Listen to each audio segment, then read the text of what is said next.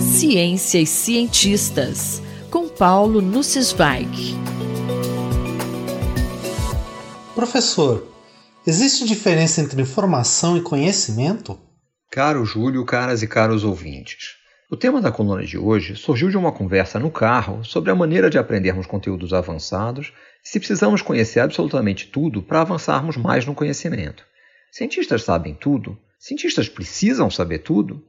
De acordo com a lei das manchetes jornalísticas de Betteridge, qualquer manchete que contenha uma pergunta pode ser respondida simplesmente com a palavra não. Cientistas certamente não sabem tudo e nem devem se colocar esse tipo de exigência.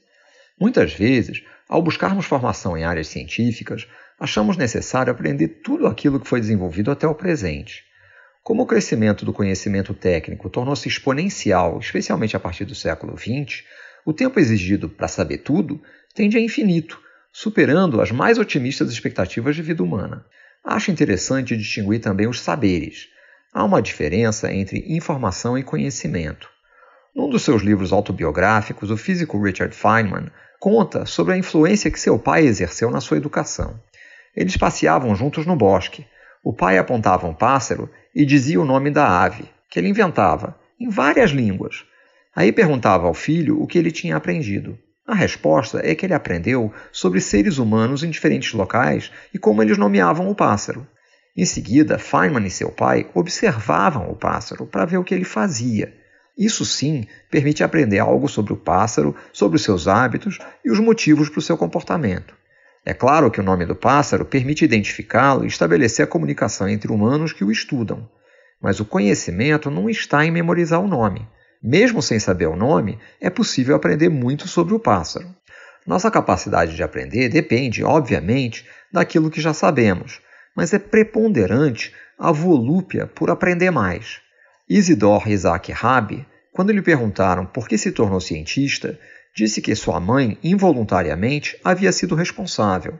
As outras mães judias do Brooklyn perguntavam aos filhos quando voltavam da escola: Então, você aprendeu algo hoje?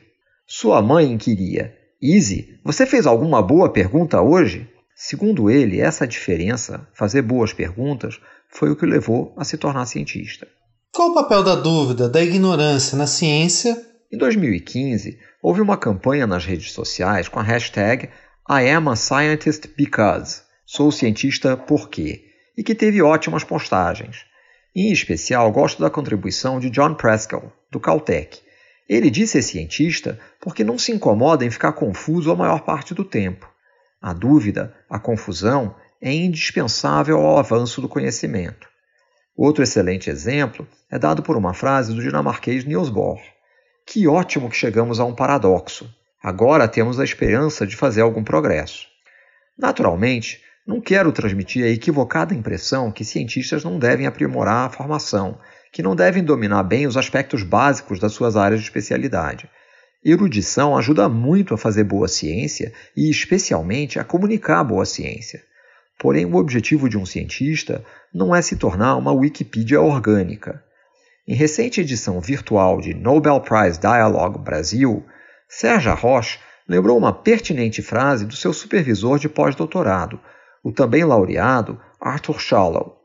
Justamente, Shallow se preocupava que os jovens pesquisadores no seu laboratório estavam dedicados a aprender tudo sobre os seus temas de trabalho. Ele disse: Para ser um bom pesquisador, não é necessário saber tudo, basta descobrir algo que os outros não sabem.